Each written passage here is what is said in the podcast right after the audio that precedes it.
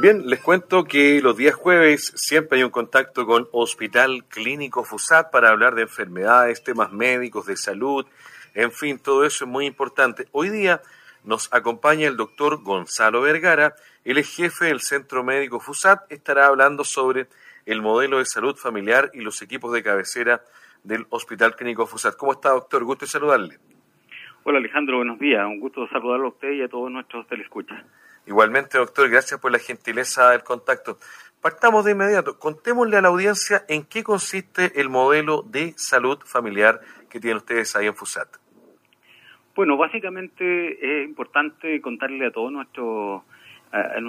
beneficiarios y a la población en general que el modelo de salud familiar que se ha establecido como, como pilar estratégico en nuestro hospital clínico se basa fundamentalmente en el modelo de salud familiar.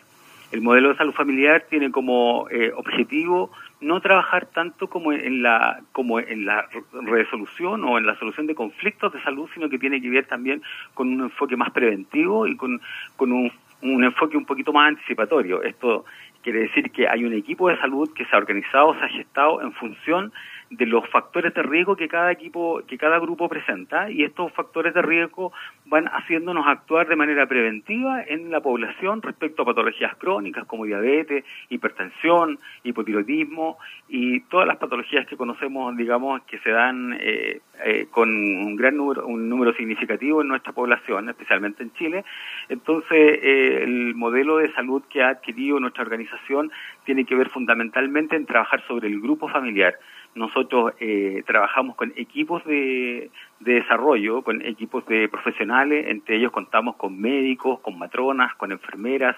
nutricionistas, psicólogos, eh, profesionales médicos y no médicos, por supuesto, nutricionistas, que hacen que la, el trabajo sistemático que se va haciendo con cada una de las familias tiene que ver con la orientación, tiene que ver con las formas de educar, de prevenir, de trabajar en estilos de vida saludable, es, decir, bastante preventivo y siempre con un enfoque a mejorar evidentemente la calidad de vida de, nuestro, de nuestros pacientes, de nuestros beneficiarios. Ahora, doctor, uno se pregunta inmediato al, escucharlo, ¿cuál, eh, digamos, la, la importancia de de contar con un, con un médico de cabecera? Hay, eh, muy buena la pregunta, Alejandro, porque eh, tiene que existir una directa correlación entre el grupo familiar y el, eh, y el médico de cabecera o el equipo de cabecera quien actúa como soporte técnico, en este caso, soporte clínico, respecto a la orientación y al apoyo que le se le debe dar a una familia. Hay distintas familias en nuestra, en, nuestra sociedad que son familias de pacientes con tendencia a la, a la, a la morbimortalidad, a, a, pacientes que son de familias con, con marca genética o cargas genéticas de cáncer, otros de obesidad, otros de, de, problemas osteoarticulares. Entonces, no es lo mismo que un médico por sí solo atienda a distintos integrantes de distintas familias, que un médico se enfoque en una sola familia, porque cuando a mí un, un, paciente con una historia X que ya ha sido manejada por un médico de familia conoce esa historia,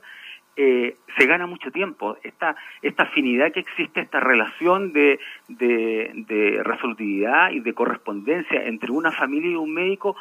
aventaja mucho el proceso. La anamnesis quizá se hace más breve y también hay una mayor resolutividad y una mayor eficiencia de los tiempos. Eh, eh, a diferencia cuando uno ve a un paciente que no conoce a nadie de su familia, que no sabe que hay una historia de, de salud mental o que hay una historia de algún tipo de, de algún cáncer que ha invadido, que ha atacado, afectado a esa familia o problema cardiovascular, eh, el médico tiene que partir desde cero. Cuando uno tiene una familia completa a su cargo, uno sabe cuál es la, la, la disponibilidad genética, cuál es el, la carga que tiene esa familia y por ende puede actuar de una manera más pro, pensando o direccionando un poco la resolutividad en función de esas patologías. Qué importante lo que dice, doctor, eh, porque por ejemplo, aquí uno siempre dice, oye, esto es eh, eh, hereditable, decimos, es genético, mira, el abuelo, el papá le pasó lo mismo, sufrió de lo otro, y aquí ustedes también ya tienen el antecedente de, toda la familia, ¿verdad? Claro, e, efectivamente, Alejandro, eh, esto, e, el modelo de salud familiar permite tener esta, este enfoque tan multidisciplinario por lo demás, porque tenemos todo el, staff eh, de profesionales médicos y no médicos en función de esta familia y donde todos a través de nuestras reuniones clínicas estamos también eh, advirtiendo los posibles, los posibles daños que pudiera sufrir una familia determinada frente a estos riesgos que son muy aquí especialmente en enfermedades catastróficas, hay que tener una, un, un poco el poder de, de, poder ir mirando futuro, de irnos adelantando a, de manera preventiva en la resolución de, de los problemas de salud de una familia determinada. Doctor, ¿y cómo funciona esto en estricto rigor, este, este modelo de salud familiar y equipo de cabecera en Hospital Clínico FUSAT? ¿Tiene que ir toda la familia a chequearse, hacerse exámenes? Eh, ¿Cómo se hace cuando, por ejemplo, no está todavía el antecedente de más familiares. Llega, por ejemplo, eh, un paciente nuevo a su consulta. Eh, ¿cómo, toma usted después también ahí el conocimiento del resto de la familia? Bueno, básicamente nosotros tenemos allí equipos de trabajo, equipos que en los cuales se ha discriminado distintos grupos de familia de acuerdo a un riesgo. Nosotros como antecedente fundamental y es muy bueno que nuestros auditores sepan que nosotros hemos dividido la población de acuerdo a factores de riesgo. Hay personas que tienen eh, que son de riesgo alto, medianamente alto, medianamente bajo y riesgo bajo. Entonces, nuestros enfoques están dados en función de eso y la división de los distintos equipos también está proporcionalmente de la misma forma. Hoy en día hay tres equipos de salud que están liderados por, por los médicos de cabecera, por médicos pediatras, por psicólogos, por enfermeras, por matronas, por nutricionistas, por psicólogos, y este equipo de salud se, se hace responsable de, la, de, de todas las patologías que un paciente pueda presentar. En términos generales, uno, el paciente pide la hora para su médico de cabecera, este médico de cabecera eh,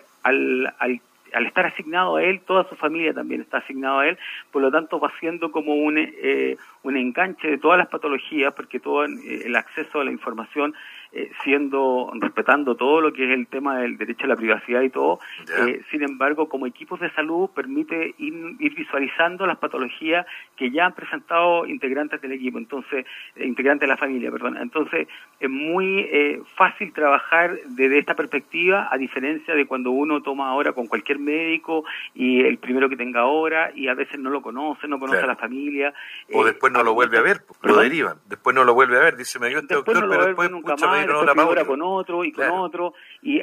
y, habitualmente lo que pasa es que se pierde mucho la resolutividad del cuadro clínico, porque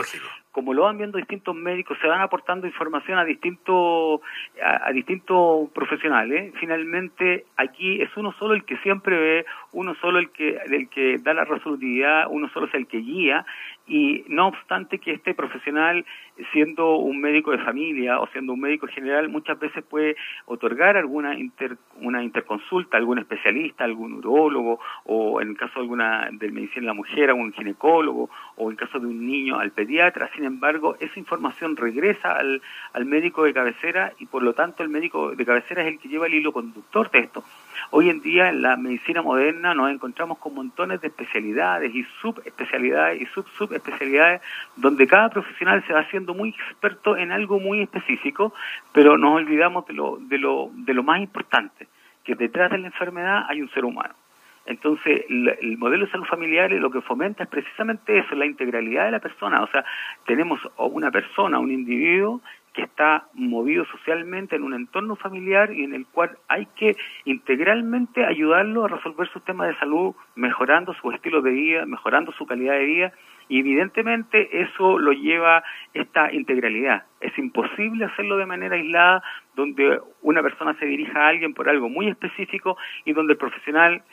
por su especificidad, se, se resguarda o solo se preocupa de ese dolor pero a lo mejor el dolor no tiene que ver con eso tan específico, sino que tiene que ver a lo mejor con un cuadro depresivo o una alteración del ánimo, un trastorno del sueño o algo que familiarmente los está afectando. Entonces, ahí está dada la importancia de estos modelos de salud familiar. A esta hora conversamos en Magazine El Teniente de Codelco, aquí en Radio Rancagua, con el doctor Gonzalo Vergara. Él es jefe del Centro Médico FUSAT y está hablando sobre el modelo de salud familiar y los equipos de cabecera. Doctor, eh, por ejemplo, los pacientes que están ya eh, dentro de este programa, ¿cómo pueden conocer quién es su médico de cabecera? Me parece excelente la pregunta, Alejandro, especialmente porque hoy, en estos últimos tiempos, nosotros estamos con una recaracterización importante, es decir, estamos reasignando estos modelos cada cierto tiempo. Es muy bueno revisar quiénes son los médicos de cabecera, de qué familia, ver que exista esta proporcionalidad de la que hablábamos. Por lo tanto, es importante que haya para asegurar la, disponibilidad de horas para esos pacientes, dada su factor de riesgo, dado su, las características de las patologías que puedan tener, entonces es bueno de, cada cierto tiempo revisarlo y hoy nosotros estamos haciendo un plan de recartelización completo para todos nuestros beneficiarios y para eso hemos generado mecanismos a través de todos nuestros departamentos eh, multidisciplinarios que tenemos con, eh, por ejemplo, un portal que tenemos en la página de www.fusat.cl y ahí uno puede conocer su médico cabecera solo ingresando su RUT. Ingresando el RUT, uno eh, puede obtener inmediatamente quién es el médico cabecera y también puede visualizar cuáles son los equipos que están detrás de ese médico cabecera. Porque, si bien es cierto, hay un médico que está a cargo de, del de guiarlo y de, orientar y de acompañar a, las familias en, este proceso, también muchas veces ese médico de familia puede estar o con algún con alguna ausencia o con una licencia médica o con un, o sus vacaciones porque es un ser humano y tiene su familia como todos los demás. Pero cada vez que este profesional no pueda asistir directamente al paciente, está el equipo quien ya conoce la realidad de ese grupo familiar también, por lo tanto eh, hoy en día es muy importante, si bien es cierto, conocer cuál es su médico cabecera, pero también es igualmente relevante conocer cuál es el equipo que está detrás, quiénes son las enfermeras que están en ese grupo, quiénes son los médicos pediatras, quiénes son los otros médicos de cabecera, quiénes son los, nutricionistas o el asistente social que está a cargo de ese equipo eh, y que lo puede conocer a través de este portal. También están todas las otras vías de acceso, a través de teléfono o a través de presencialmente preguntar en acompañamiento eh, clínico quién es su médico de cabecera, cuál es su equipo. Nosotros hemos tenido medios de difusión, eh, digamos, por todas las redes sociales respecto a este tema y hemos tratado de orientar lo mejor posible para que nadie se sienta un poco eh, perdido frente a este nuevo cambio. Este, existen estas posibilidades que nos da ahora la tecnología de solo ingresando a nuestro root, en nuestro portal, puede saber inmediatamente quién es su médico cabecera y cuál es el equipo que lo acompaña www.fusat.cl. Doctor, finalmente ya estamos en otoño, sube un poco la contaminación atmosférica, eh, baja la temperatura y alta humedad, virus circulante, aunque estamos todavía con mascarillas, pleno proceso de vacunación. Me imagino que el llamado a que nos cuidemos, la alimentación, haciendo deporte, en dormir lo suficiente, pero además también eh, cuando tiene que ver con la salud, los chequeos preventivos son fundamentales, ¿verdad?